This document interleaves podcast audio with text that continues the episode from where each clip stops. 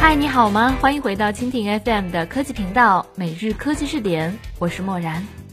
就在五月二十五号的晚上，拼车软件爱拼车向用户推送了停止服务的通知，宣称将于近期停止所有服务的支持。咱们乘客这儿拼的好好的，怎么说停就停了呢？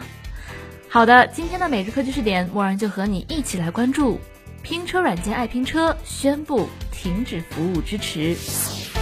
每日科技视点，每日科技视点，关注信息科技的点点滴滴。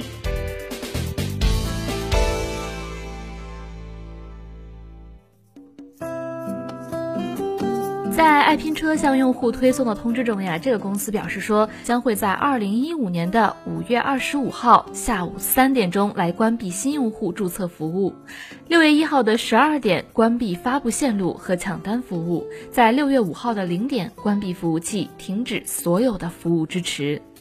那在终止服务之前呀，爱拼车已经由系统推送加短信通知的方式来告知账户中仍然有金额的朋友们，来进行余额体现的申请操作。申请余额体现的截止日期呢是二零一五年的六月五号的零点。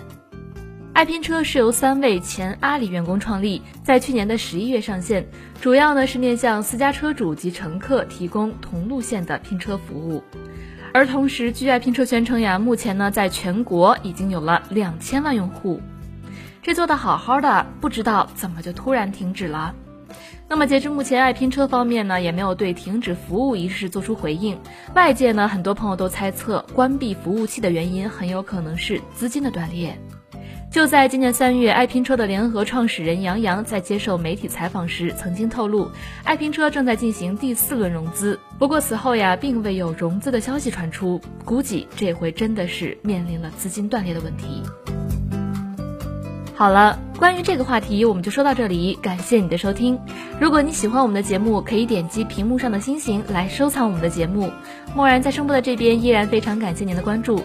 同时呢，你的观点、意见和建议也可以通过微信公众账号“直播互联网”来和默然联络。每日科技视点，每天不见不散。